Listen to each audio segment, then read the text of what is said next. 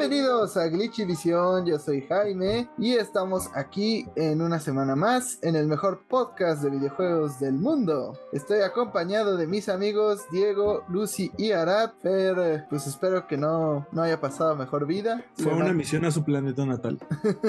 Le mandamos nuestros mejores deseos y que tome mucho caldito de pollo. Pero ¿cómo están amigos? ¿Cómo les va? ¿Qué han jugado esta semana? ¿Qué onda amigos? Yo soy Diego. Yo esta semana estuve jugando Destiny. Estoy en el grind en preparación porque la semana que entra empiezan lo que se llaman las misiones Grandmaster, que son básicamente las misiones más difíciles del juego, en donde todo el tiempo estás menos 20 de nivel mínimo. Son muy divertidas, está bien chido, pero sí hay que estar bien preparado para esas misiones. Entonces he estado en eso. Aparte de eso, estuve jugando Vampire Survivors. Me lo conseguí por 50 pesos en las baratas de Steam. Y de hecho sigue estando muy barato si se lo quieren conseguir. Y maldita sea, pinche juego adictivo. Es absurdo, o sea, lo juegas y lo juegas y lo juegas y lo quieres volver a jugar y ver la pantalla así atascada de enemigos y ver cómo ninguno se te puede acercar y todos se arrodillan ante tu poderío. Es increíble. Qué pedazo de adicción de juego, me encantó. Todos se reían de Lucy cuando les decía de este juego diciendo, no, se ve viejito, no, se ve bien chafa, jaja. Bienvenido a la adicción. Ah, y recuerden que muy pronto va a salir su versión para móviles, así que teman por sus vidas porque el momento en que esa cosa sea portátil, mucha gente va a renunciar a sus trabajos. Sigue viéndose feo. Y tengo un problema.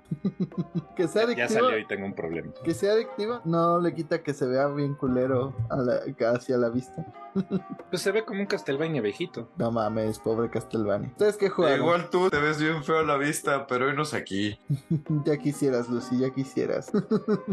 ah, bueno, este, hola a nuestros escuchas, espero que hayan tenido una muy bonita semana. Yo, pues, esta semana regresé a, a la vida de estudiante, así que, pues, no tuve mucho tiempo para jugar. El poco tiempo que pude jugar lo dediqué al Monster Hunter Generations Ultimate. Me regresé un par de entregas porque pues nunca jugué la parte Ultimate del juego. Y pues vaya, fue amargo y dulce regresar a esto. Porque por una parte es notar todas las actualizaciones que ha tenido Monster Hunter y todo lo que han progresado. Entonces pues me sentí un poco tronco con los viejos controles y ya no es un mapa abierto sino es por zona. Pero por el otro lado la cantidad de contenido que tiene Generations Ultimate en comparación a los nuevos juegos es estúpidamente ridícula. Mantiene más dificultad que las nuevas entregas, ¿no? Entonces es un poco más entretenido el reto. Aunque hay una cosa llamada Bushido o Adept, que es un estilo de, cacería donde si esquivas en el último segundo a la Devil May Cry, te vuelves inmune a ese daño y metes un golpe. Y pues bueno, una vez que le agarras el timing a las cosas, te pones bien rota. Recuerden que igual ya va a salir la versión para otras consolas de Monster Hunter Rise. Entonces, al menos, pues ya más gente va a jugar Monster Hunter. Ahora, ¿tú qué jugaste esta semana? Definitivamente no fue Monster Hunter Raúl Araiza, pero ya saben que sigo adicto a Animal Crossing. Eso no se deja, simplemente le he dedicado un poco menos de horas. Eso sí, regresé a jugar Cuphead. Bueno, sigo jugando Cuphead. Pude derrotar al jefe con el que estaba atorado, sin embargo, ahora estoy atorado en un nivel de hit and run que parece un circo, pero todo bien por el momento. También sigo jugando Pokémon Motomami Morada. Mi pollito ya evolucionó en CIA, ya me canta la de Chandelier. Aparte de eso, probé por primera vez el Just Dance 2023. Tengo muchas opiniones. Una de ellas es que el juego está muy mal optimizado. Uno diría que es algo exclusivo de Game Freak, pero llega Ubisoft y te dice, a la verga, yo soy el rey de los bugs. Los menús se sienten muy mal, o sea, se siente como que se va a trabar en cualquier momento. Y algo que hizo esta entrega es que descontinuó el servicio de eh, canciones que tenía anteriormente, que era, no recuerdo, Just Dance algo, ahora se llama Just Dance Plus y no ha incluido todas las canciones que estaban en el antiguo servicio. Creo que también tiene que ver con ese cambio de servidores que hizo Ubisoft. Si nadie entendió las referencias de Arada en Pokémon, no se preocupe, pronto estaremos lanzando un diccionario del Arada al español, ya pronto le podrán entender. Efectivamente. Sí, es Spatra. Eso es todo lo que sé de ese diccionario. One, two, three, one, two, three, drink. Pero, pues Arad descubrió por qué le dicen Bugisoft a Ubisoft. Yo esta semana pues no jugué mucho, la verdad sea dicha. Tuvimos que regresar al juego de la vida, que ese es el más cabrón de todos, a trabajar, pero pude jugar un ratito de Bayonetta 3 y me, me partieron la madre porque se me olvidaron los controles. Pero volví a rejugar el nivel y pues ya se pudo pasar ese nivel. Con una horrible calificación de plata, pero al menos es algo.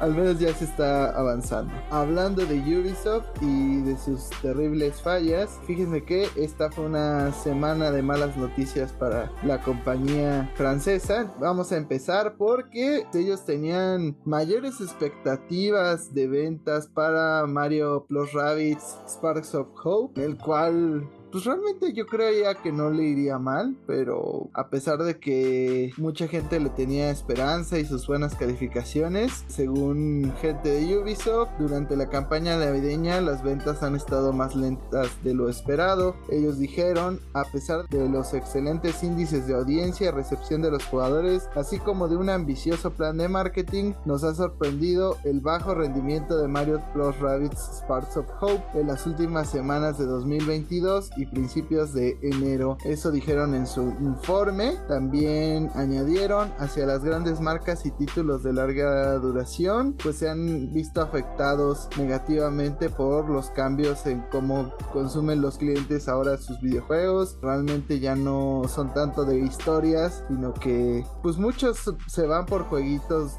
que se ven como Castlevania y le disparas un chingo de cosas y puedes estar adictivamente repitiendo una y otra vez. Puedo diferir un poco. Sinceramente, siento que no hubo como una campaña tan adecuada de marketing. Aunado a eso, la cantidad de juegos que salieron en el último trimestre del año pasado, pues también no era como que vas a poner a competir un juego de Mario Plus Rabbits con títulos como God of War Ragnarok. Siento que había más títulos que tenían una expectativa más grande y sé que no todo es el mismo público, pero pues también hay que tener en cuenta la cantidad de personas que compran juegos y qué tipo de juegos van a comprar. O sea, un niño generalmente no te va a decir, uy, quiero el Mario Plus Rabbits. Te va a decir, quiero el pinche Pokémon que salió hace un mes. También leí una parte de la entrevista y mencionaban los malos resultados que está teniendo Just Dance 2023. Y creo que es en parte algo que mencioné ahorita. Y es que no ha tenido una buena campaña de marketing. Tiene muchos errores para hacer un juego tan simple como es Just Dance. Y además están cambiando como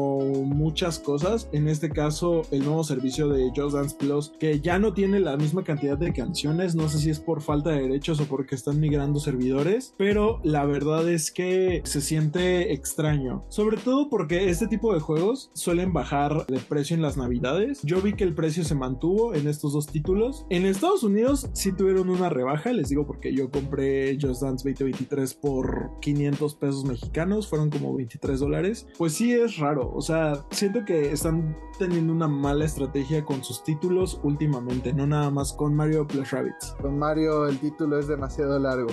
Efectivamente. Sí, la cuestión es como dijera, pues vaya, este es un juego que no juegas para siempre, pero pasas un par de veces y, ya. Y por lo mismo, pues todos vimos lo que pasó con el primer Mario vs. Rabbits. Al no demasiado tiempo de haber salido, pues ya tenían, de repente lo ponían en descuentos donde estaba en 200 pesos a lo mucho. Entonces yo creo que mucha gente vio eso y dijo, pues para qué lo compro de lanzamiento si eventualmente lo van a poner en un precio pues mucho más bajo, ¿no? Aunque sea solo para ofertas. Pero pues sí, yo creo que mal acostumbraron a, sus fans. Yo sinceramente estoy en desacuerdo con muchas de las cosas que dijo Arad. Principalmente la que los niños no piden ese juego porque yo vi a bastantes niños que fue su primer juego de estrategia, por así decirlo. Y sí, los niños sí piden así de cómprame el de los conejos o cómprame el que tiene a Mario, más allá de saber exactamente qué estilo de juego es. Mis sobrinitos lo amaron, por ejemplo. de cierta manera sí puede pegar con la gente más joven. Y en cuanto al Just Dance, el experto es Arad. Él es el único que juega esa madre. ya es bien sabido ese efecto Ubisoft en el cual te puedes esperar un par de meses y pues el juego va a valer por mucho 600 pesos. Entonces la gente, pues, sobre todo viendo que ahora los juegos cuestan 70 dólares en el caso de PlayStation y Xbox y en el caso de Nintendo Switch 60, pues esperan a que haya una mejor oferta. O sea, el uno creo que lo he llegado a ver en 300 pesos. Entonces, pues no hay motivos para ir corriendo a la tienda a comprar otro, ¿no? Entonces, puede ser uno de estos tantos motivos. Puede ser que cuando lanzaron el primero no había una competencia en el mercado tan fuerte como dice Arad. Pues al mes siguiente salió God of War Ragnarok. Igual también salió Pokémon durante esas fechas. Entonces, pues evidentemente si van a pagar las ventas cuando tienes que competir con dos monstruos de la industria así de grandes. Entonces, yo creo que el juego va a seguir vendiendo por más que Ubisoft tenga unas expectativas de venta irreales para lo que es un juego de Mario Conejos, porque tampoco es que sea el nuevo Assassin's Creed, pero pues habrá que ver qué sucede con estos títulos. Lo que sí sorprendió más fue que al parecer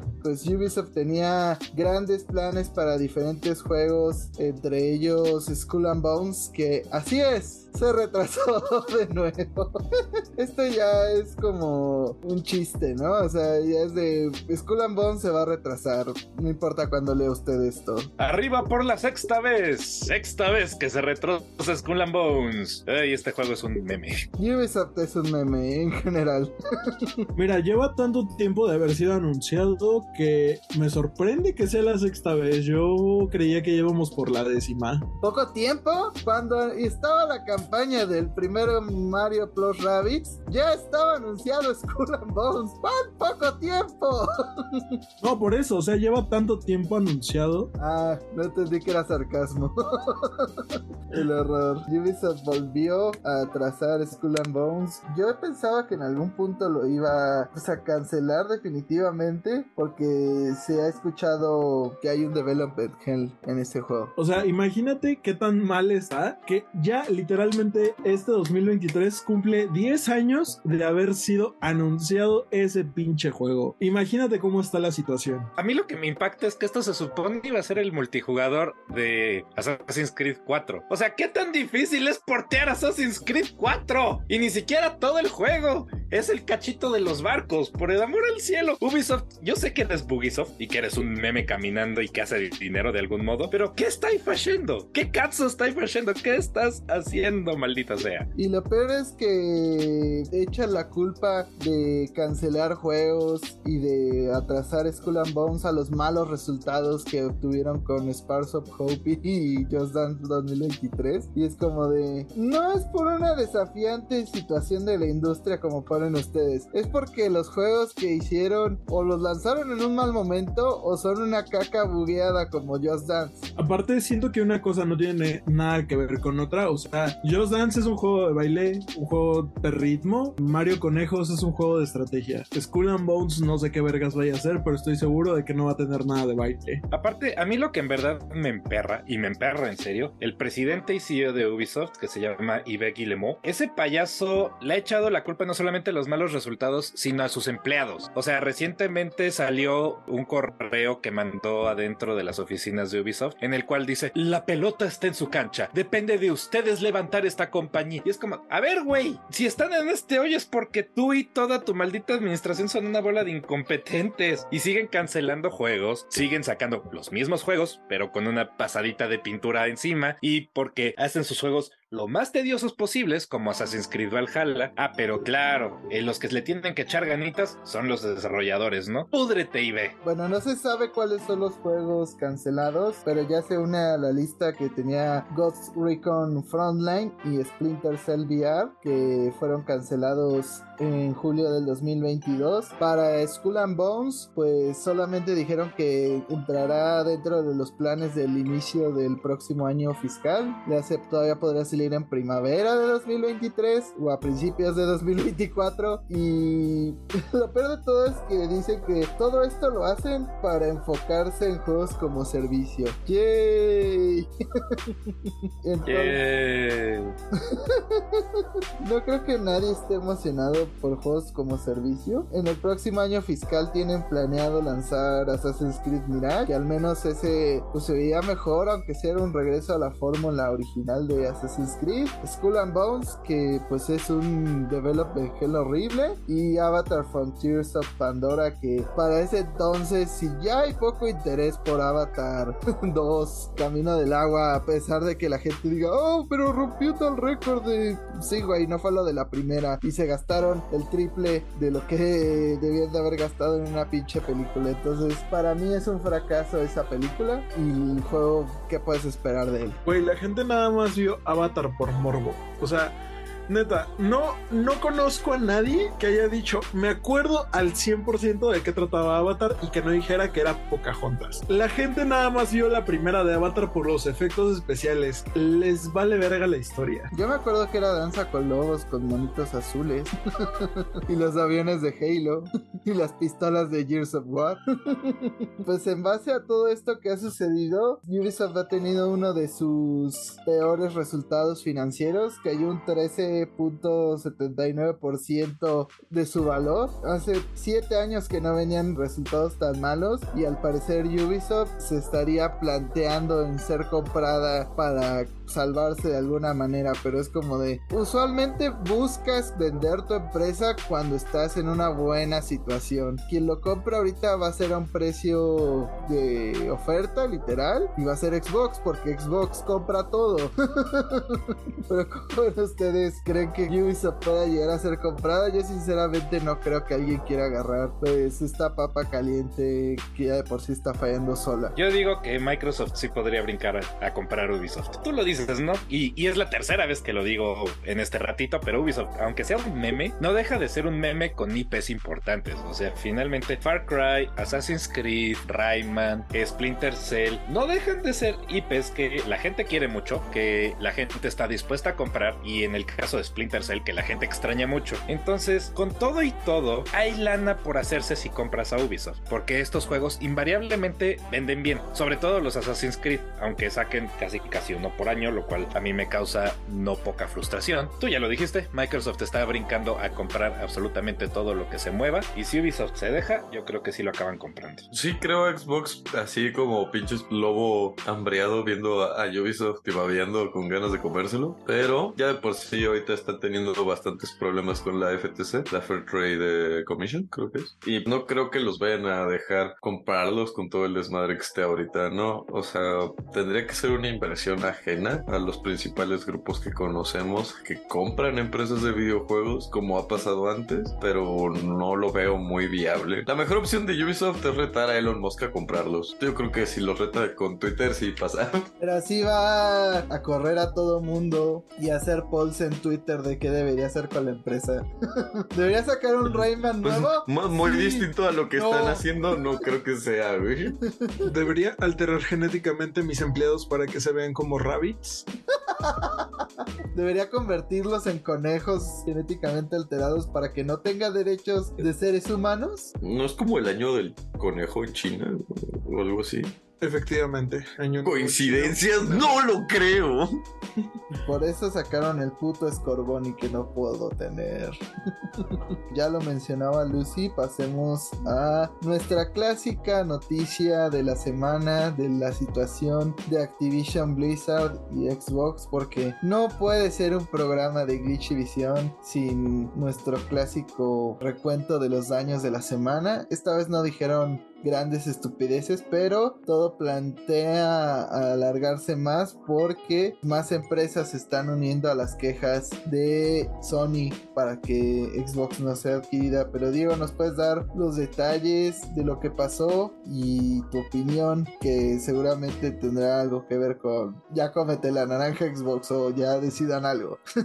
pues supongo que por ahí va el asunto, pero pues sí. Pues lo que está sucediendo es que Microsoft desde el enero del año pasado hizo pública su intención de adquirir Activision Blizzard. A pesar de que dijeron sí, esto se va a hacer, tenemos un año y todavía no sucede, en parte por varias autoridades regulatorias lo han estado frenando, entre las que se incluye la Unión Europea, la CMA de Reino Unido y la FTC de Estados Unidos. Y como una de las entidades regulatorias eh, está trazando sus audiencias para el caso, esta, esta autoridad vendría siendo la FTC de Estados Unidos, pues están investigando los efectos que la adquisición podría tener en la industria de los videojuegos y en los jugadores. Este caso se pretendía que se acabara por ahí de julio, junio de este año. Sin embargo, la última audiencia, perdonen, se realizó el 10 de enero, lo cual extiende las audiencias hasta agosto del 2023. Esto cae en la punta del hígado para los que querían apurar esta adquisición. Le hace el puerquito encebado en traje llamado Bobby Kotick, que tenía pretendido que el trato se cerrara por ahí de junio. Y pues después de eh, este cambio de agenda, seguramente ya no se va realizar. Probablemente se retrase mínimo hasta agosto todos los reportes. Y esto es nada más con una de las entidades regulatorias, porque pues recordemos que también ahí está teniendo broncas con la Unión Europea y con Reino Unido. Y aunque Microsoft tiene el apoyo de países como Chile, Arabia Saudita y Brasil, que ya aprobaron la fusión, el hecho de que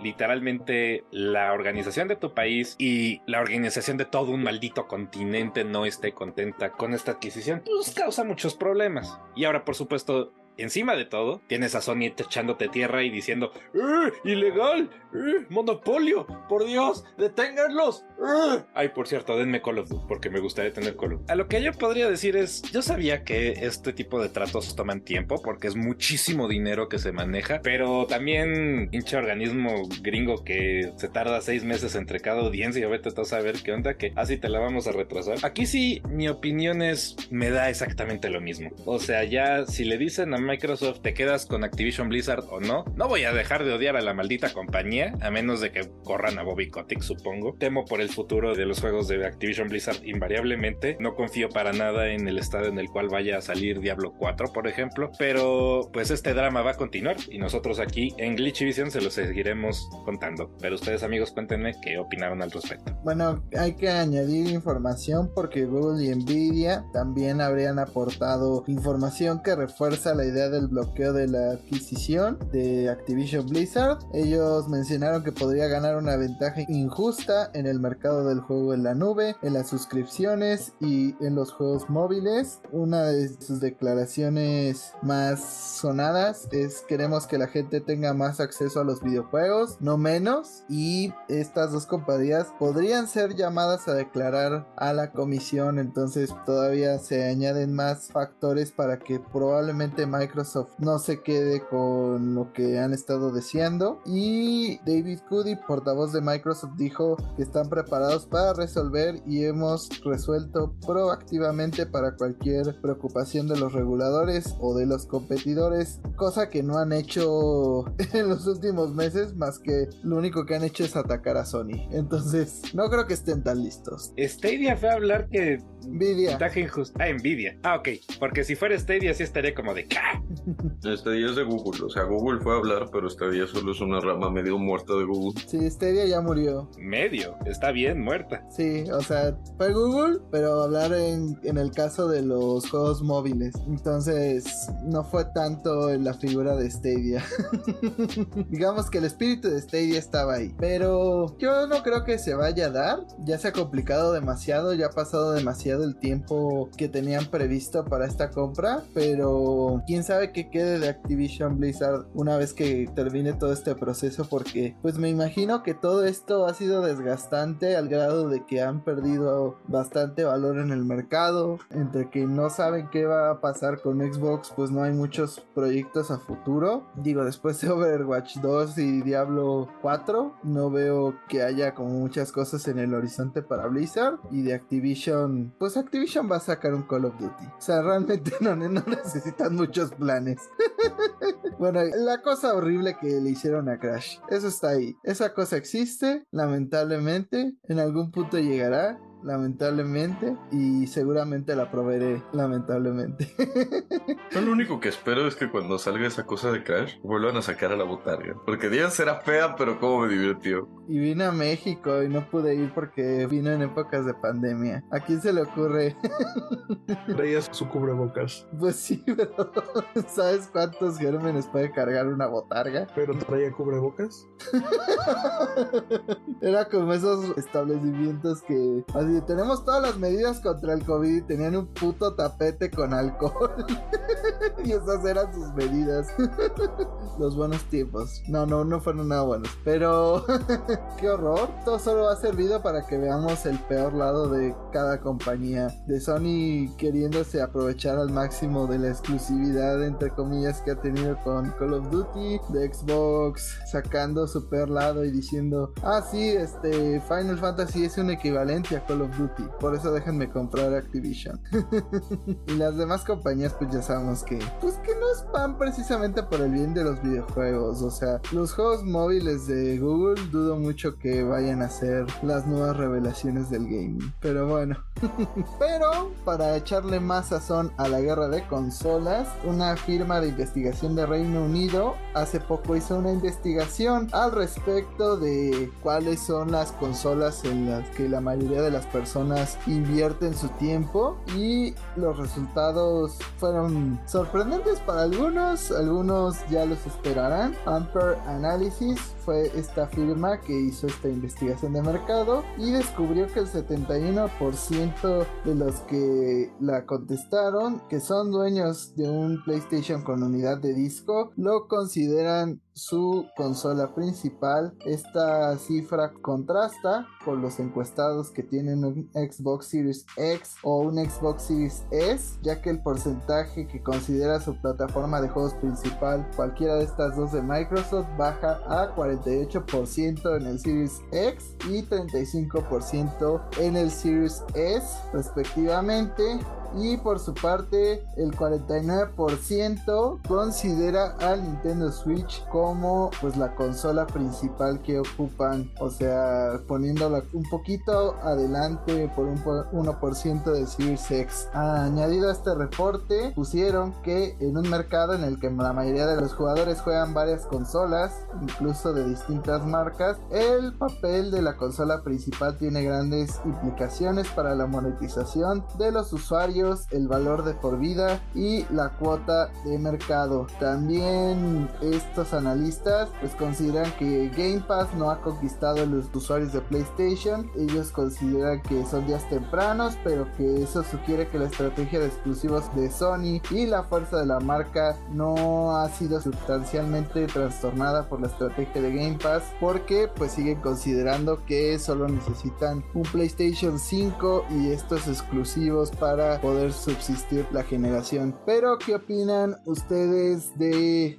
este estudio y díganos, hablando de consolas, no de la PC, ¿cuál sería su consola principal y cuál es la secundaria? Lucy? Pues mira, mi consola principal creo que es PC, pero si no lo contamos es el Switch. Más allá de eso, pues sí, de hecho entiendo la perspectiva de los fans de Play, porque mira, he tenido Game Pass y sí es muy gratificante tener una amplia selección de juegos a tu disposición y poder probar varios jueguitos así en el día o en la semana, así para variar el catálogo. La realidad es que entre más games and service salen, más regresas a los mismos juegos y son pocos los juegos single player que realmente te atrapan o te llaman. Por algo estas experiencias más hechas a la medida, más triple A de parte de Sony, pues a veces son lo único que necesitas, ¿no? Yo soy un par de otros juegos aparte de Sony que obviamente van a estar disponibles en Sony, por eso la discusión de Call of Duty. Entonces, sí lo entiendo, a veces es abrumador inclusive, cuando yo tenía Game Pass, que era como de, ah, sí, juegos nuevos y juegos nuevos, y es como de, güey, espera, o sea, apenas estoy, ya instalé cinco juegos que estoy tratando de pasar y tú quieres que instale otros 10 y mi memoria está a dos de explotar, así que relájate. Entonces, sí, a veces es un poco abrumador, aunque, pues bueno, yo lo estoy viendo desde el punto de vista desde mi, de jugar Game Pass en mi compu, donde pues mi memoria es limitada y tengo que compartirla con cosas de trabajo, cosas de mi vida día a día, entonces no puedo dedicarle un tera completo a puros juegos de Game Pass. Lucy piensa que si tienes una consola, no tienes un tera, en general. Tienes como 800 gigas que te dan con la nueva generación. Creo que mi consola principal es Nintendo Switch. Digo, creo que paso más tiempo jugando títulos de Nintendo, pero creo que se debe a su portabilidad. Y a que si me dedicara a jugar los títulos de PlayStation en su totalidad, me enviciaría bastante y me conozco y debo de poner un límite. En el caso de pues esta encuesta, creo que me suena lógico y también pues retomando un poquito lo que dice Lucy, siento que esta estrategia del Game Pass no sirve para enganchar a la gente porque es tanta la variedad de cosas que no sabes qué jugar. Al final de cuentas, lo que llega a Game Pass es lo que llega a todos lados. Sin embargo, pues lo que te ofrece Sony son como estos títulos que vas a poder disfrutar tú solo y que además te cuentan una buena historia. Diego, ¿cuál sería tu consola primaria y cuál la secundaria? Sin contar PC, mi consola primaria sería mi PlayStation y mi consola secundaria sería mi Nintendo Switch. Pues lo tienen. Literal Play le dijo, yo soy la principal y tú la secundaria. yo también tengo mi Play 5, digamos, considerado como mi consola principal. De vez en cuando regreso a Nintendo Switch, pero desde que tengo el Play como que he disminuido las cosas que compro en Nintendo y eso lo ha pasado a ser mi consola secundaria, sobre todo pensando en que la mayoría de los juegos se van a ver más culeros, entonces solamente voy a jugar ahí los exclusivos de Nintendo. Y creo que esa es la clave de este estudio, exclusivos, cosa que Xbox no tiene y por eso pues la gente no se siente tan identificada con la marca, o sea, lo ven como una PC chiquita en la cual pueden obtener su contenido, pero ya ni siquiera tienes que tener todas las consolas tienen a Crash ya ni siquiera tienes que tener un Xbox para tener Game Pass, o sea, puedes tenerlo en la PC como Lucy, en un celular o ni siquiera tienes que comprar el Series X, puedes comprar un Series S mucho más barato y obviamente pues lo vas a considerar como una secundaria porque tiene menos poder que el Play 5, el Series S, ¿no? Entonces, si bien le ha ayudado a adquirir muchísimos clientes que originalmente no se hubieran animado pues a entrarle por el precio, también ha perdido algo de identidad Microsoft en el camino en exclusivos, en nombre y otras cosas que, que antes sí tenían, por ejemplo, buenos Halos. Pues es la cuestión, o sea, volteé a ver qué hizo Xbox con sus exclusivas. Nada. Su exclusiva principal, el señor de los Halos, o sea, Master Chefu, hicieron una industria, hicieron, eh, ¿cómo se llama? 343 Industries, para desarrollar juegos exclusivamente de Halo. Y ni uno solo de sus juegos ha salido mejor que cualquiera de los que hizo Bungie, ¿no? En sus tiempos. Entonces, es triste en ese sentido decir que Xbox no tiene algo icónico que lo reconozca hoy en día. Nintendo, pues, todos sus personajes, por algo Smash es Smash y su roster principal pues es tan icónico. Sony ya tiene a Kratos, tiene a Eloy, tiene a, los últimos de nosotros 1 y 2. Y Xbox tiene a Master Chief, al cual no le han dado amor en ¿qué? ¿7 años? Más o menos. Le dan amor, pero no un buen juego. Es está Halo Infinite, pero no sé si eso es darle amor o darle por el cu. bueno, algunas personas dan amor por ese lado, pero no creo si que. Si amas a alguien, déjalo darte por el cu. Eso ya lo hizo la serie. Como diría Bad Bunny, si te odia, no te da mal Pero hasta Gears of War, yo me acuerdo que antes cada Gears era muy esperado, tenían momentos épicos cada uno. Y como que el 5 fue muy genérico. La gente como que dijo, ah, sí, salió. Y le añadieron un nuevo modo de juego que la verdad no se ha quedado. O sea, no han superado lo que hicieron con las hordas. Y no creo que lo logren superar. O sea, esto de que hicieron de, ah, este, tienes que ir a poner una bomba y la chingada no se me echa como una gran innovación. Pues tanto siguen dependiendo de la figura de Marcus Phoenix viejito para que jale el asunto, ¿no? O sea, no se atreven ni a matarlo, ni a tratar de sustituirlo, ni a hacerlo otra vez joven para que pueda seguir en la saga. O sea, simplemente lo tienen ahí como de, ahí sigue. Pero pues eso no es suficiente. Entonces siento que el Gears of War también de cierta manera disminuyó bastante. Y pues tienen muchas IPs dormidas. O sea, todo lo que tiene Rare. Aquí Arad ponía Blinks aunque el mejor exclusivo de un gato claramente es Stray. Esto denota que pues, la gente no todavía no siente ese apego a Microsoft que antes podía sentir. O sea, a lo mejor si eres muy de la guerra de consolas y demás, pues ibas a decir, no, Sony apesta. Pero pues si simplemente te vas al sentimiento, pues Xbox como que nos ha dejado un, sabor amargo, o sea, porque pues, su mejor exclusivo es Forza Horizon y pues es un título de carros, no le vas a agarrar cariño a un coche, ¿no? o sea, puede que sí te entretenga bastante, pero no es un juego que le dé identidad a la, a la consola. Hablando en comentarios pues, raros, por lo menos, y que también surgieron durante la semana. Frederick Thailander, un diseñador en jefe de jugabilidad en Ubisoft Massive, ¿Por qué Ubisoft últimamente solo sale para cagarla?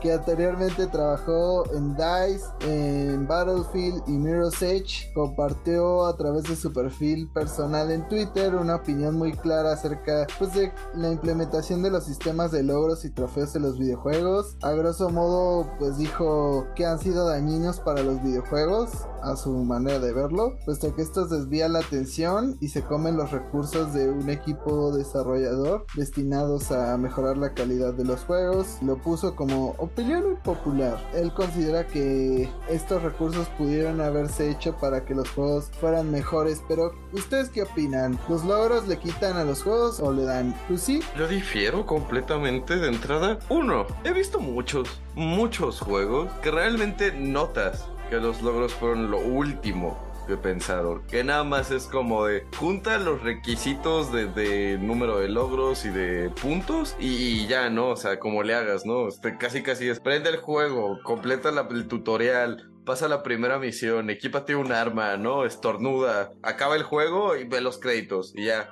Y sinceramente yo siento que le agregan, ¿no? Hay mucha gente que es lo que le gusta. Como sabemos, pues hay cuatro principales tipos de gamers a grandes rasgos, ¿no? Está el, el agresor o el P2P, que es el que te le gusta ir a competir contra otras personas, matarlas, es el agresivo, bla, bla, bla. El Discoverer, que es el que le gusta explorar el mundo, descubrir el lore, encontrar trinkets, bla, bla, bla. El social, que le gusta experimentar, tener experiencias más sociales, platicar con la gente, convivir con personas. Y el cuarto tipo ah, se me escapa en este momento. Arat. el cuarto tipo es Arat. el punto es que hay gente que, que, es a lo que se dedica en los juegos, ¿no? O sea, que ve los juegos y es que, ah, va, lo que yo quiero es conseguir los logros. Es gente que se ve atraída por ese reto de dificultad extra, ese challenge. Y de hecho es algo que a mí me ha frustrado bastante con Nintendo porque pues hay muchos juegos que digo como estaría padre que tuvieran logros o sé que tienen logros en sus iteraciones para otras consolas que aquí no siento la misma recompensa, ¿no? Quizás el juego tiene un menú interno que me los muestra, pero no es lo mismo a, por ejemplo, mi perfil de Xbox 360 cuando jugaba, decir, ver mis logros, notar que están los easter eggs de Call of Duty Zombies y acordarme, ¿no? O sea, de, ah, ese lo sacamos después de toda una desvelada tratando de hacer el easter egg, ¿no? Y ese lo sacamos con tal, y ese nunca lo saqué porque me fui a cenar y mis amigos lo hicieron sin mí. Vamos de la infancia, lo siento. Pero pues es algo que no te da, por ejemplo, las versiones de Switch, ¿no? Y yo siento que si le quitaras eso a los juegos, mucha gente pues incluso jugaría menos, ¿no? Porque es como, hay varios juegos que te pasas la historia y es como, ah, pues ya, ya lo pasé, ya el siguiente. Pero hay gente que se aferra y dice, ah, paso los logros, ya lo pasé normal, ahora lo tengo que pasar en very hard, ahora lo tengo que pasar con una sola arma, ahora lo tengo que pasar sin matar a nadie. Y pues es algo muy divertido, ¿no? Es que esa es la clave, Lucy. Mucha gente vuelve a jugar los juegos de Nintendo sin necesidad de logros. O sea, los vuelves a jugar y a jugar y a jugar. No hace falta ahí el logro. Y pues así hay, como hay gente como Lucy que se vicia con los logros, hay gente como yo que les importan un reverendo cacahuate. Pero como dice Lucy, es algo lindo para tener, ¿no? En mi caso, a mí me importan tanto cacahuate los logros que nada más he platinado tres juegos en mi vida. Persona 5, Bloodborne y Final Fantasy XV. Y la cosa es que a ratos los logros son tan impresionantemente menores, o sea, son algo que puedes pelar mucho como lo hace Lucy, o puedes ignorarlos como yo, y son algo tan menor que no afectan mucho la experiencia del jugador, o en su defecto que lo hacen. Entonces, yo la verdad siento que su adición es algo positivo. Si eres alguien como Lucy, que se vicia con los logros y va y completa un juego y los platina y se siente orgullosa de haberlo hecho y luego voltea a ver sus logros y dice, ah, claro, me acuerdo cuando logré esto, más poder para ti creo que es una excelente adición, pero al mismo tiempo puede ser como yo y decir, ah, pues mira, tengo el logro, eso está chido. Y no pasa nada. No siento que sean algo que afecte el diseño de videojuegos, sino que siento que es algo, como ya dije, que, que le añade. Aparte que le puede dar un reto a un jugador que quiere ese reto. Y pues bueno, pequeño, gran, gran detalle que no dije es eso, ¿no? De los cuatro tipos de jugadores son agresores, exploradores, sociales y achievers. O sea, exactamente el tipo de gente que le gusta buscarse un reto y lograr cosas y ver esa reward y ese título. Básicamente estarías alienizando uno de los cuatro grupos básicos de gamers que hay, ¿no? Y Arad, Arad es otro tipo de jugador que no existe en esas cuatro categorías. No sé si sentirme ofendido. Si lo analizas, Arad es un jugador social, por eso le gusta Animal Crossing. No, porque no convive con nadie para jugarlo. Con sus aldeanos. eso no es convivir. Para él lo es. Yo solo quiero decir que ya no voten por Jaime. Yo estoy en el mismo punto de vista que digo. A mí los logros me valen 3 kilos de verga. De hecho, nunca he platinado un juego. O sea, usualmente cuando un juego me gusta mucho, estoy cerca del platino. Pero luego veo los requisitos para platinarlos. Y, por ejemplo, ahora en God of War Ragnarok me faltaban cosas como lee todos los archivos del juego. Y es así como, no lo voy a hacer. No mamen.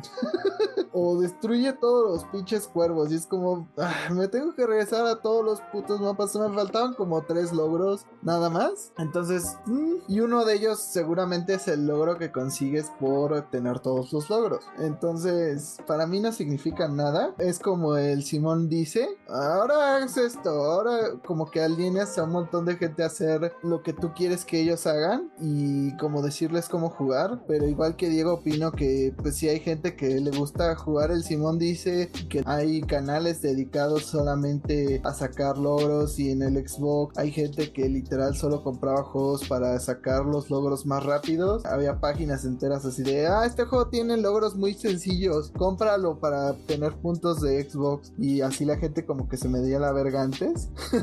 Qué chido, ¿no? O sea, en el caso de Nintendo creo que ese es el punto, que ellos no lo necesitan porque la... O sea, ¿cuántas veces habrá jugado Diego Ocarina of Time? Y seguramente lo va a jugar 20 veces más, ¿no? Entonces no necesita logros para que lo vuelva a hacer, ni para que yo vuelva a Breath of the Wild o para que Arad siga jugando Animal Crossing. a pesar de que si hubiera un logro, le faltaría el del pez. Pero. ¡Combo Breaker! Eres una hija de tu puta madre. ¿Tienes el pez? ¿Tienes novia? Me falta ese logro. Pero por eso nunca he platinado nada.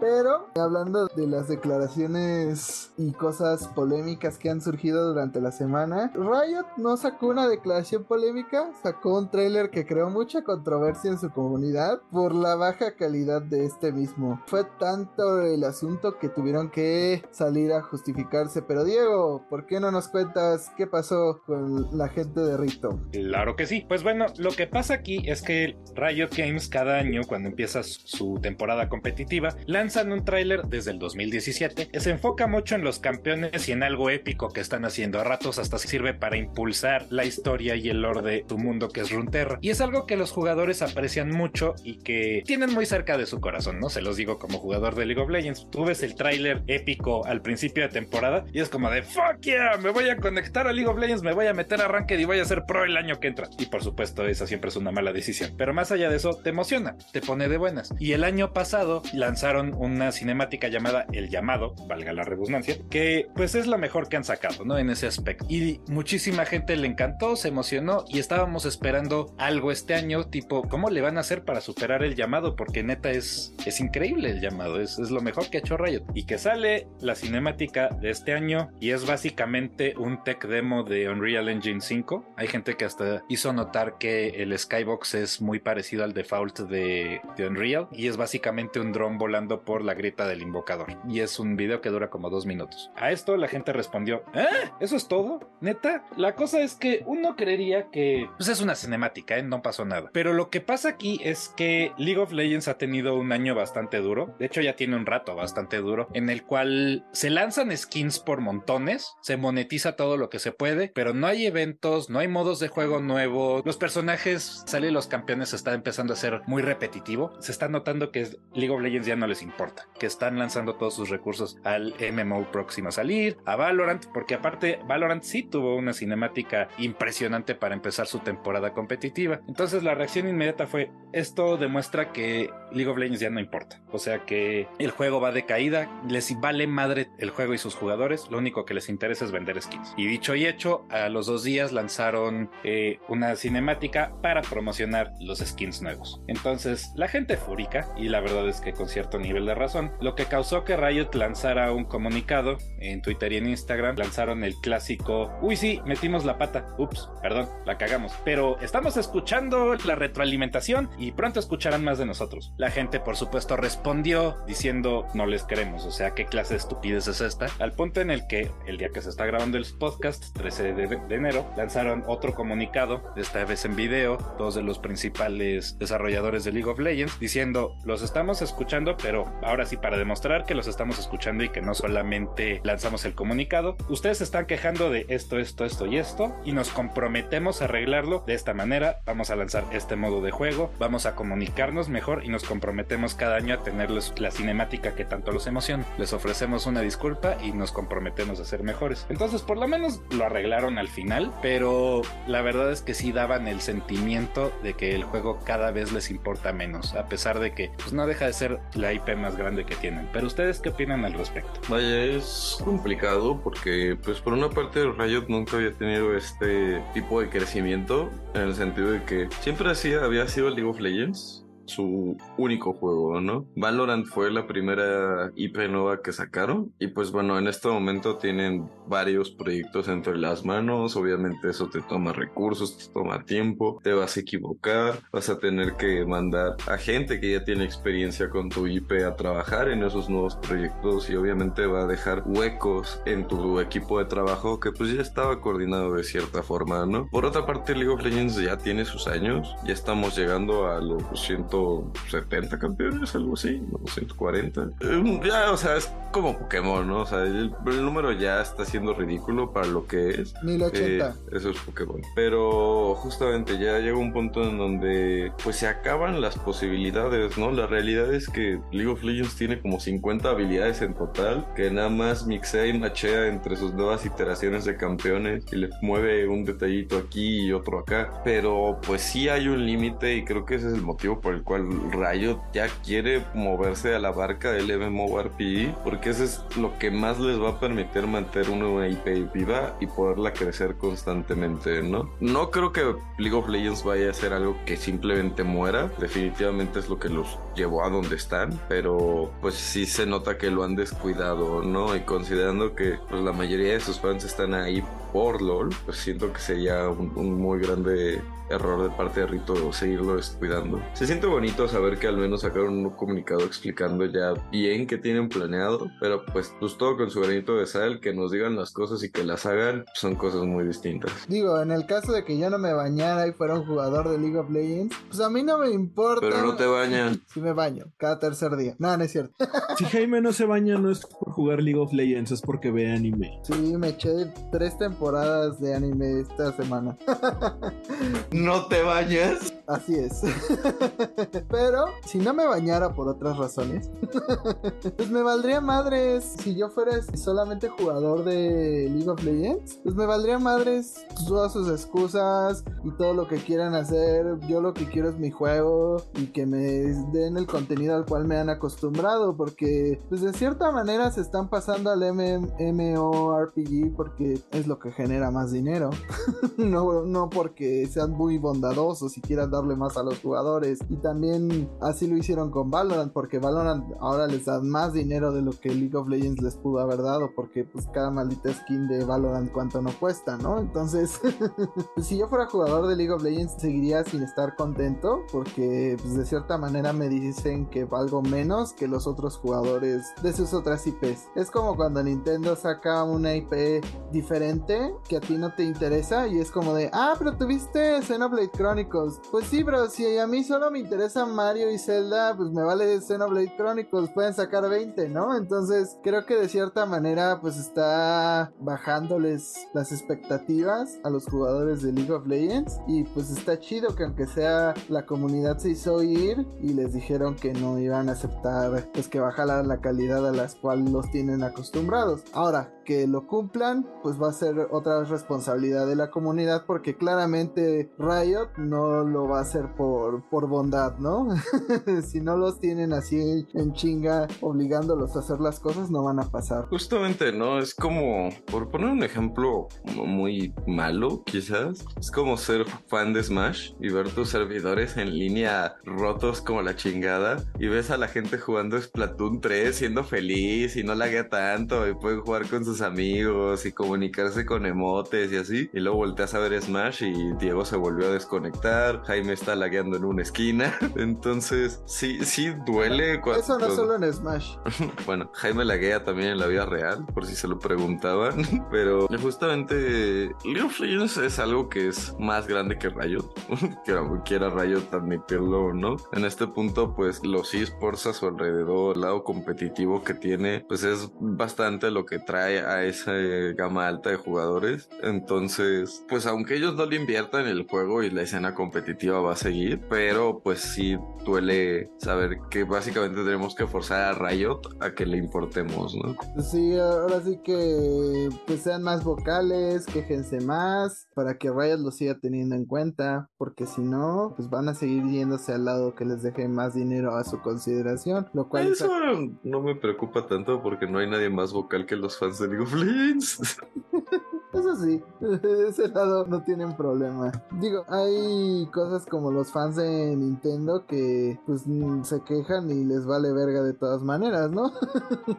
Pero hablando de comunidades vocales, Naughty Dog dio un anuncio de que pues van a esperar un poco más para sacar sus anuncios. Neil Druckmann ha estado como en una campaña política para anunciar la serie de The Last of Us y le han preguntado varias veces de sus nuevos juegos y dio las principales razones por las cuales pues van a espaciar un poquito más los anuncios. Generalmente Neil Druckmann no quería dar muchos adelantos de lo que estaba haciendo. Hasta ahorita solo tenemos anuncios Factions, que se anunció con un pinche cartel dibujado y todo lo que tenemos. Y principalmente el motivo para que no hagan anuncios precipitados por parte de Naughty Dog fue que dijo Druckmann que anunciaron Uncharted 4 y The Last of Us parte 2 con mucho adelanto. Eso provocó algunos problemas en el equilibrio entre el trabajo y la vida personal de los empleados que experimentamos a veces en el estudio. Retrasando el anuncio un poco podemos jugar mejor con el calendario somos más conscientes de cómo avanza la producción. Así que tenemos nuestro proyecto multijugador de The Last of Us y hay otro del cual no diré más allá de que estamos emocionados con él.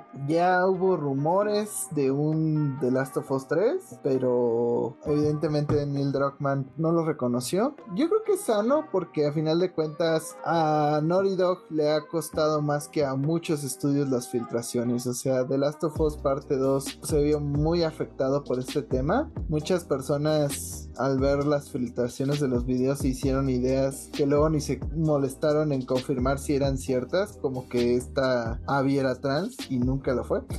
Entonces, creo que es una decisión sabia, pero ¿qué opinan ustedes? Yo también estoy de acuerdo y de hecho creo que es algo que más compañías deberían hacer. Anunciar juegos con años y años y años de anticipación no es bueno porque te vas a echar encima a la gente que está esperando pues anuncios del juego que tienen tanto ahínco de jugar y no les llega nada. Te estoy viendo a ti, Metroid Prime 4 y Cyberpunk 2077. Habiendo dicho eso, Neil Druckmann, chinga tu madre, el anuncio temprano no fue lo que causó problemas en la vida personal de tus trabajadores. Lo que causó problemas es que los cronchaste a la chingada para sacar de Last of Us 2, hijo de tu madre. Eres un infeliz, eres un director de cine frustrado y se nota y me caes mal.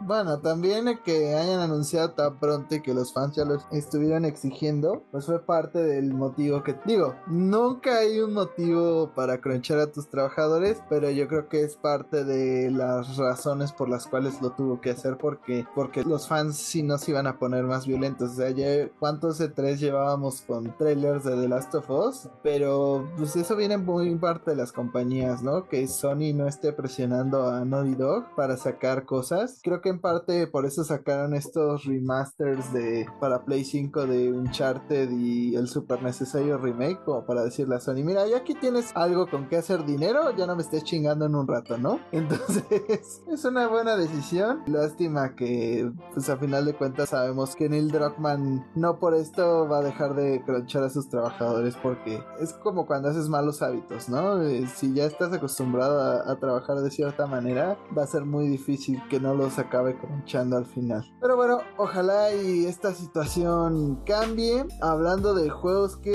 fueron anunciados mucho antes de lo que debieron ser presentados hacia el público, Starfield es algo. Hay gente emocionándose por una taza, hay gente emocionándose por trailers raros, pero han surgido novedades de este título sorpresivamente. Diego, ¿por qué no nos cuentas qué fue lo que presentaron dentro de Bethesda, más allá de caras genéricas y que seguramente el juego no acabe tan bien. Aunque parece ser que hay personas que sí esperan lo contrario. Pues no nos mostraron más gameplay. Esto ojalá fuera broma, pero la verdad es que no lo es. No mostraron más gameplay, pero lo que sí mostraron fue una nueva entrevista que tuvieron con el director del juego y director de Bethesda en general, el famosísimo Todd Howard. Todd Howard detalló en una entrevista directamente desde Bethesda que el juego va a contar con diálogo clásico al estilo de Bethesda, que es lo que él se refiere. Voy a decir esa frase, diálogo al estilo clásico de Bethesda, unas tres veces, entonces discúlpenme la redundancia, pero es que así lo, lo dijo este güey. Y cito, hemos realizado muchos sistemas de diálogo diferentes, hemos regresado a lo que yo llamo un estilo clásico. Estás viendo al personaje y estás viendo sus gestos, y ahí tendrás una serie de opciones. Luego, describió el sistema de persuasión en el cual un jugador tendrá una cantidad de turnos y puntos limitados para tratar de convencer al NPC de que se haga la voluntad del jugador. También detalló que el jugador podrá embarcarse en aventuras para remover rasgos del personaje. Rasgos son pues habilidades y cosas que puedes escoger para tu personaje desde la creación del mismo. Remover este tipo de rasgos y ponerle rasgos nuevos previene la molestia de tener que crear un personaje completamente nuevo y volver a empezar tu aventura. Y en esta semana también surgió un rumor de que Starfield está superando las expectativas y es más ambicioso de lo que se tenía anticipado. Hace unos días el presentador del programa XNC Podcast llamado Holt Eastwood elevó el hype de la comunidad. Afirmó que está en contacto con algunos de los testers para el juego que ya lo probaron y dice que los comentarios de estos testers son muy alentadores. Según Colt Eastwood, los testers están muy impresionados y afirman que Starfield supera todas las expectativas, es más ambicioso de lo que se tenía anticipado, el proyecto no está inflado de más, no está creando falsas expectativas y que las impresiones de estos testers son muy positivas. Obviamente hay algunas personas que están preocupadas por el estado del juego, porque pues lo que nos han mostrado, como comentó Jaime, es súper genérico. Mostraron un tráiler con una taza y lo poco que nos han mostrado de gameplay, gameplay entre comillas, porque pues no lo podemos corroborar, era un astronauta en un traje de astronauta genérico, con una pistola genérica, en un planeta genérico, con una estación espacial genérica. No tenía nada que lo diferenciara de otros juegos. Lo que a mí me llamó la atención, me acuerdo del tráiler, fue la cantidad de customización que aparentemente vas a poder hacer. Vas a poder y hacer tu estación espacial y hacer tu nave y hacer tu etcétera. Según Colt Eastwood, algunas personas que están preocupadas del estado de Starfield han cambiado de opinión y ahora tienen más fe en el proyecto. El título de ciencia ficción, según él, mejoraría todo lo hecho por Bethesda en franquicias como Fallout y The Elder Scrolls. Pues digo, lo que dijo Todd Howard, qué bueno, siempre es agradable tener una amplitud de opciones en los diálogos, eso a mí me ayuda mucho en mi inmersión al juego y si quiero ser el malo, que nunca lo soy porque a mí me gusta mi fantasía de poder de poder ayudar a todos, siempre es agradable como tener opciones para todo tipo de jugadores, ¿no? con respecto a lo que dice Colt Eastwood, me lo voy a tomar con un granito de sal, porque hay fanboys muy cañones de Bethesda y porque pues nadie más ha dicho absolutamente nada. Espero que el juego sea bueno, sobre todo después de la catástrofe que fue The Elder Scrolls Mobile y Fallout 76, que los dos son malísimos. Ojalá saliera un buen juego por parte de Bethesda, porque tiene cuántos años sin uno bueno, pero pues a ver qué es lo que pasa. ¿Ustedes qué opinan de las declaraciones tanto del podcast como de Todd Howard? Así de vamos a superar lo que hicimos en Fallout y Elder Scrolls, ¿qué? Hace años que no haces un Fallout que no sea 76 y que sea un pinche servicio culero. Y de Elder Scrolls solo has vendido nuevas versiones de Skyrim. Entonces, qué bueno que vayas a superar lo que hiciste en un juego de Play 3. Te felicito de verdad. o sea, pues qué altos estándares te pones, ¿no? A final de cuentas, hay que tomar, como dices, las cosas con un granito de sal porque pues no hemos visto gran cosa del juego. Lo que vimos fue NPCs con cara de muertos hablándote. Y para mí estos sistemas de convencer y de ser el bueno o el malo y las decisiones y la chingada, pues es dar una falsa libertad al jugador porque al final más o menos hay como tres caminos scripteados y ya. O sea, por más que uno diga, no, mi historia fue totalmente diferente a la de otros jugadores, no lo fue. ya estaba planeada, ya tienen guion para todo. Entonces no, no, no no eres especial, no, no nada. O sea, simplemente es una manera de hacerte perder el tiempo con los NPCs. O que de repente los juegos digan, ah, este tipo mató a alguien en un pueblo. Entonces lo vamos a atacar. Y es como de, O sea, esto sería novedoso en los tiempos de Fable, ¿no? Cuando podías escoger cosas de ser bueno o malo. Hoy día es como, ¿eh? O sea, creo que Bethesda sigue muy en los tiempos del 360 y de eso, cuando esas cosas importaban tanta variedad de opciones en cuanto a los planetas que puedes visitar, las cosas que te puedes customizar, pueden acabar haciendo que no sea una experiencia tan satisfactoria, que se enfoquen más en, ah, vamos a hacer un chingo de planetas, pero si no hay nada divertido que hacer en los mil planetas que me des, puedes darme los que sean, ¿no? Entonces creo que si fuera una experiencia más comprimida, sería mucho más disfrutable para los jugadores. Si alguna experiencia nos debió haber dejado Cyberpunk 2077 es no generar expectativas tan altas, porque sabemos cómo pueden ser las caídas. Además, esto también me recuerda un poco a No Man's Sky, en el sentido de, pues al principio pinche mundo vacío y después le fueron añadiendo poco a poco. Entonces, siento que esto suena a una combinación de ambas. Pues ahí lo tienen, tomen todo con un granito de sal, sean discretos en sus expectativas, porque a final de cuentas ni siquiera sabemos si realmente va a salir este año, o sea, no hay que hacerse chaquetas mentales, porque a final de cuentas es Bethesda. ¿Y qué tenemos de antecedentes de Bethesda? Fallout 76.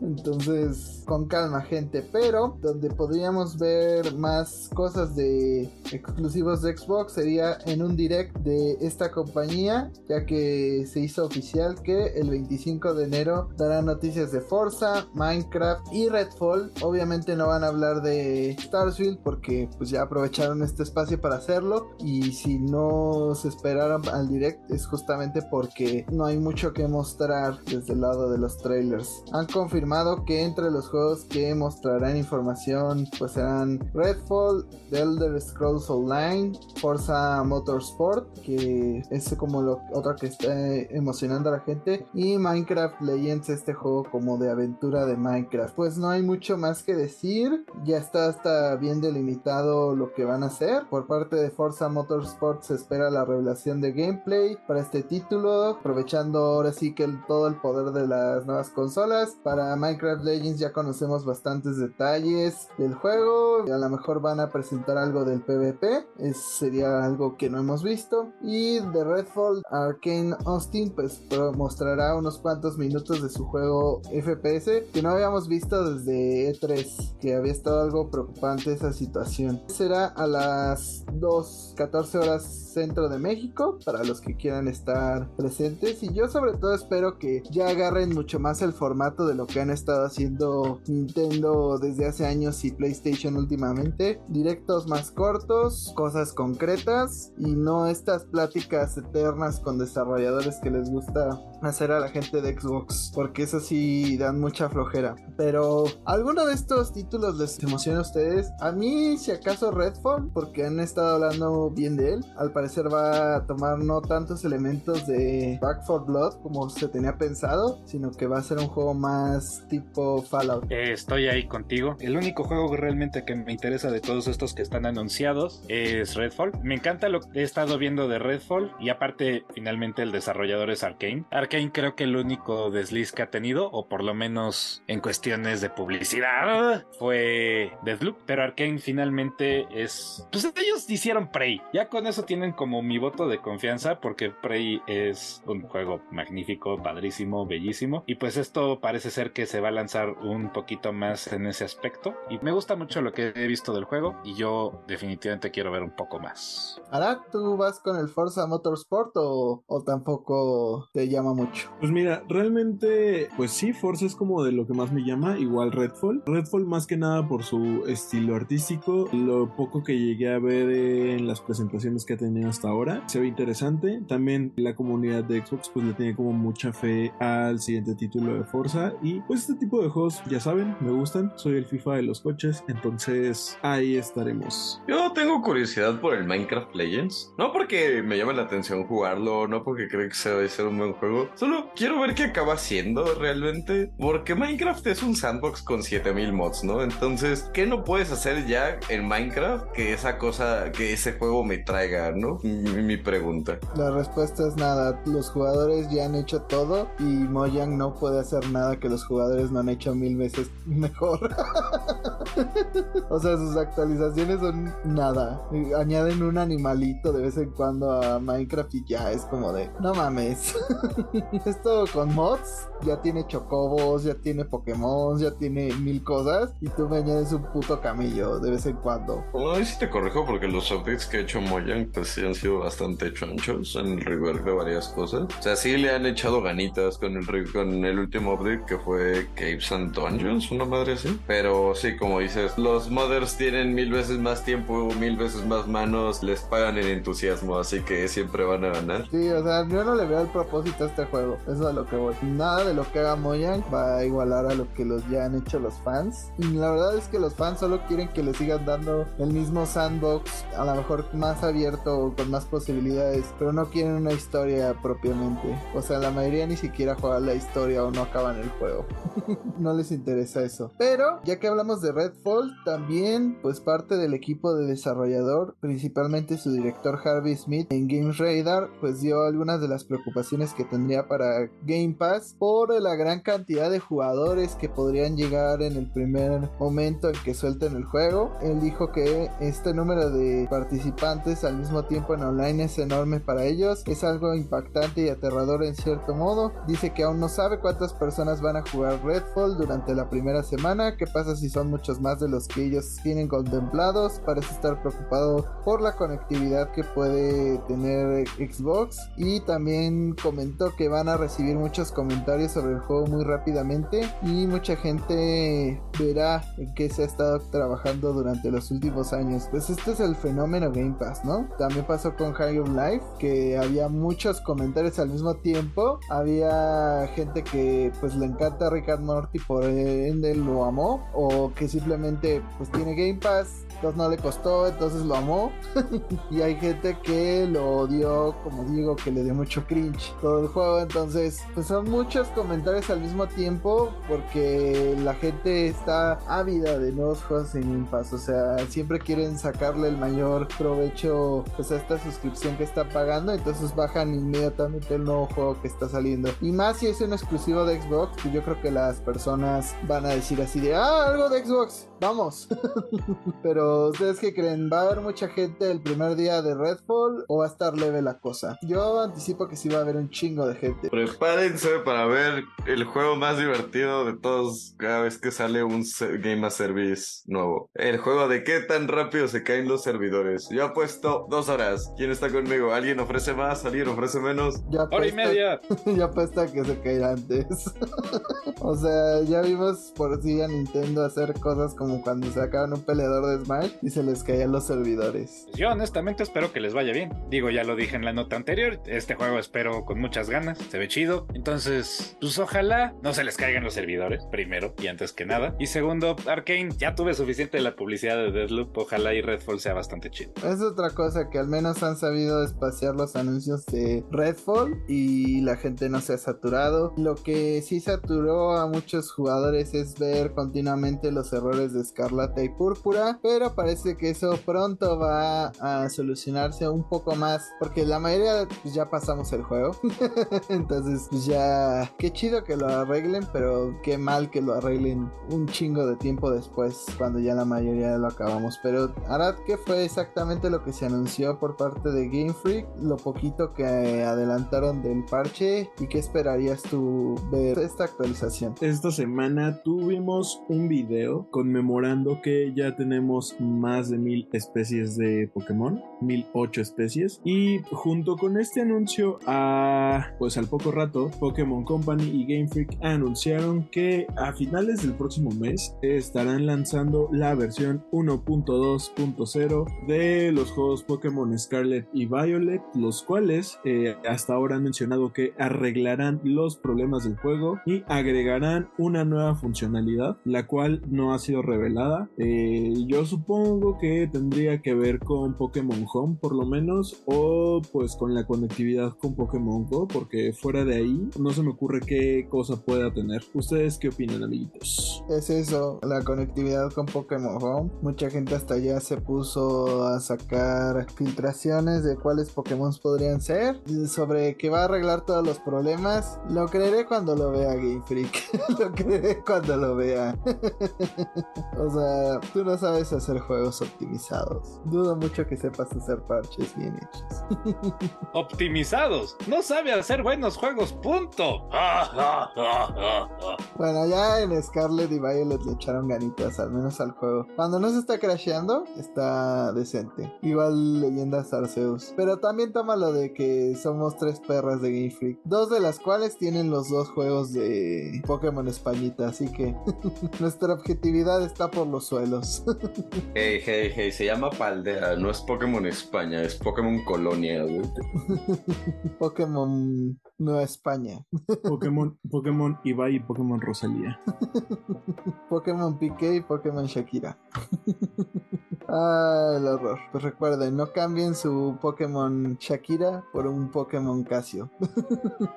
Pero bueno, vamos a la siguiente noticia. Y es que el PlayStation 5, desde que salió, pues ha estado rondando por ahí un miedo de que utiliza pues metal líquido para provocar que pues se enfríe un poco ciertos chips que tiene la consola. Pero pues con el paso del tiempo, muchos jugadores han detectado fugas de este metal líquido provocando un cortocircuito y roturas de la consola. Más que nada, pues porque el metal líquido es bastante conductivo.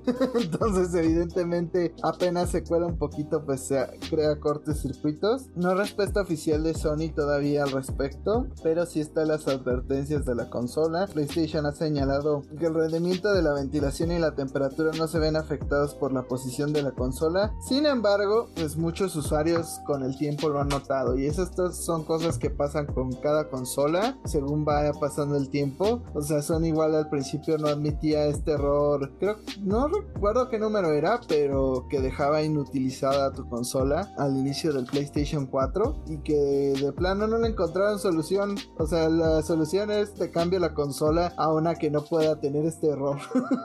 porque no, no, no tenía una actualización de firmware que te pudiera solucionar el asunto. Y pues yo sinceramente sí cambié mi Play 5 de posición.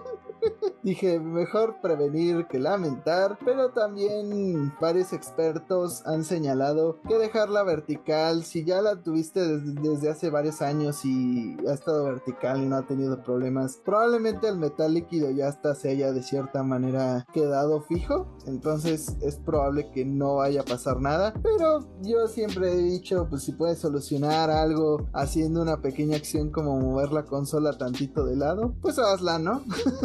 Mejor no perder 16 mil pesos de putazo.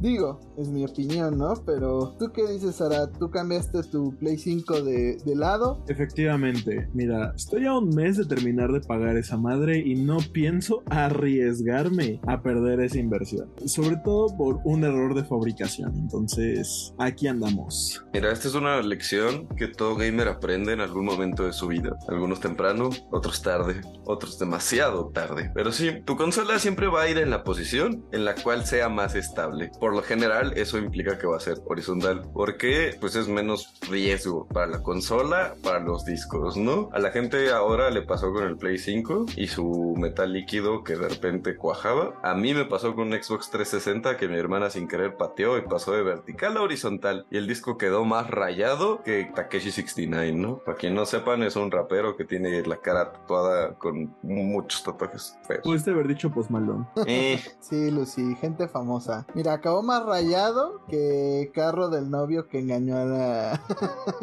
acabó ¿Quedó? más rayada que Casio, güey. Quedó más rayado que Clara Chía. si tienen el espacio, hágalo. Yo se los recomiendo. Si no, pues porque es una consola bastante amplia, yo les diría que si ya llevan un año o más con la consola, probablemente no vaya a pasar nada, pero ya saben, información que cura. Y recuerden, amiguitos, no le jueguen albergas. Cambien su PlayStation de lado. Ahora dilo tú, Arad, con voz de, de Kermit. Que no tengo voz de rana René. Bueno, tu voz de Ham, como quieras, solo hazlo. Haz lo tuyo. No. No olviden cambiar de posición su PlayStation 5. Y si se comen su mermelada, le parten su puta madre. o le rayan el coche.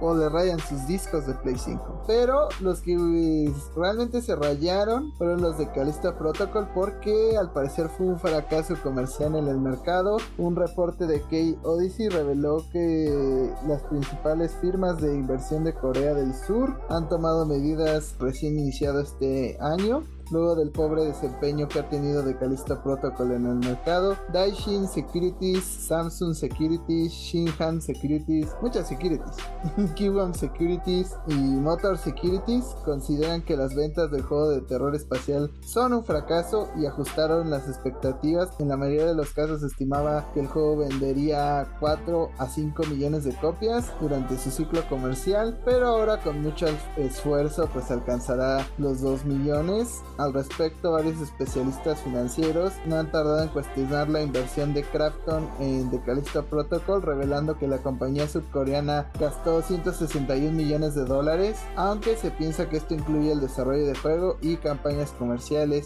así que pues realmente no habría valido la pena, pero ¿ustedes creen que se pueda solucionar este mal resultado? Que de cierta manera el juego se... pues la gente lo acabe valorando a final de cuentas o pues es lo último que vimos de, de Callisto Protocol. Híjole, yo no quiero ser pesimista, pero voy a ser pesimista. Yo siento que es lo último que hemos visto de Callisto Protocol. Digo, yo no lo he jugado, ahí sí. Me da mucha pena que haya recibido mayor parte de reseñas negativas, porque, pues, digo, es Dead Space con Melee, ¿no?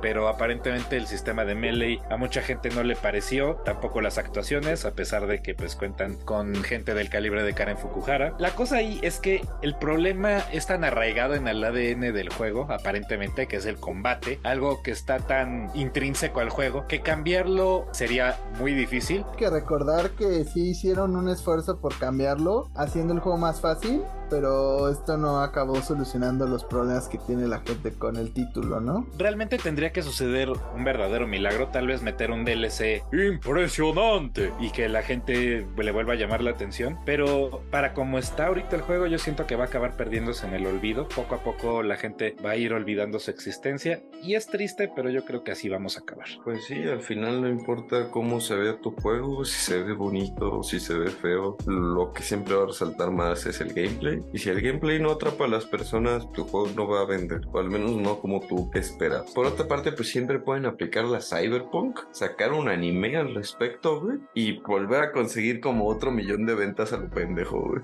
Yo también quisiera ser optimista, pero tendría que decir dudoso, sobre todo porque este mes se estrena Dead Space, que pues básicamente va a ser su principal competidor y siento que Callisto Protocol fue más como un acercamiento para lo que va a ser Dead Space y las comparaciones no van a faltar. Mira, llamar la competencia a, a Callisto Protocol y a Dead Space es como decir que Temtem le compite a Pokémon. O sea, no mames. Cambiaste un Dead Space por un Callisto Protocol. Eso yo creo que es la única posibilidad de, de Callisto Protocol aparte de la serie. Que el remake de Dead Space sea tan malo que la gente diga, no, de Callisto Protocol, juegazo, lo hubieran jugado. Ese sí valía la pena. O que el hype por de Dead Space sea tanto y pues al final de cuentas no es un juego tan largo que la gente se quede con las manos calientes y diga, ¿qué es lo más cercano que hay a Dead Space? De Callisto Protocol, ¿no? Entonces lo voy a comprar para tener algo cercano a esta necesidad que tengo de seguir jugando más Dead Space, porque pues es una historia relativamente corta, pero sí, igual veo difícil, sobre todo para esta gran inversión surcoreana que se le hizo, que vaya a recuperar lo, invertido. Ojalá y, y, más estudios indie se aventaran a hacer este tipo de juegos. Porque la verdad visualmente a mí sí me gustó la historia, cómo está interpretada. Y el gameplay no me molestó tanto. Pues sí, no creo que vayan a recuperar esta inversión. Pero arriba la esperanza, abuelita. Todavía puede salir una serie que recupere lo malo de, de Protocol o lo bueno. Pero igual que la reputación de Clara Chia, este podcast ya se terminó. Muchas gracias por haberlo escuchado. No se pierdan nuestro redes sociales para tener más novedades de todo lo que estamos subiendo. Ahí les dejamos unos bonitos reels y sobre todo recuerden que nos acercamos peligrosamente al episodio 100, así que díganos en qué consola prefieren jugar, cuál es su consola secundaria, cuál es la primaria, cuál es su secretaria. Pero chicos, sus redes sociales. A mí me pueden encontrar como Lucis High en Twitter y en Instagram. Ahí los espero para que me digan pues, lo que quieran ahí para parear si planean pagar Game Pass. A mí me pueden encontrar tanto en Twitter como en Instagram como el Árabe García. A mí díganme qué shooter de una sola persona les gusta. O sea, cosas como Prey, como Redfall, que se acerca. Ya saben, juegos de disparos, pero que sea de una sola persona. No quiero nada de Call of Duty y de Battlefields en mis mensajes. Parodius, Diego, Parodius. A mí me encuentran en todas las redes sociales como MyLifeOsara. Todas las redes sociales son Instagram, TikTok y Twitter. Por ahí síganme y díganme qué se ve más culero. Pokémon Scarlet o Violet o Clara Chía bajándole el esposo a Shakira. O las dos. las dos están igual de culeras. Ah, me pueden encontrar como arroba bajo en Twitter, como Jaime Higuera en Facebook, como Jaime Gracien en Instagram. A mí díganme qué podrá ser bueno. Si ya facturan. si ya facturan, si están registrados ante el SAT y sobre todo si alguien me quiere ayudar a facturar. no es cierto, pero si quieren, sí es cierto. Nos vemos en la siguiente programa. Hasta la próxima. Y recuerden, nunca se chingue la mermelada de alguien más. Shakira lo sabrá.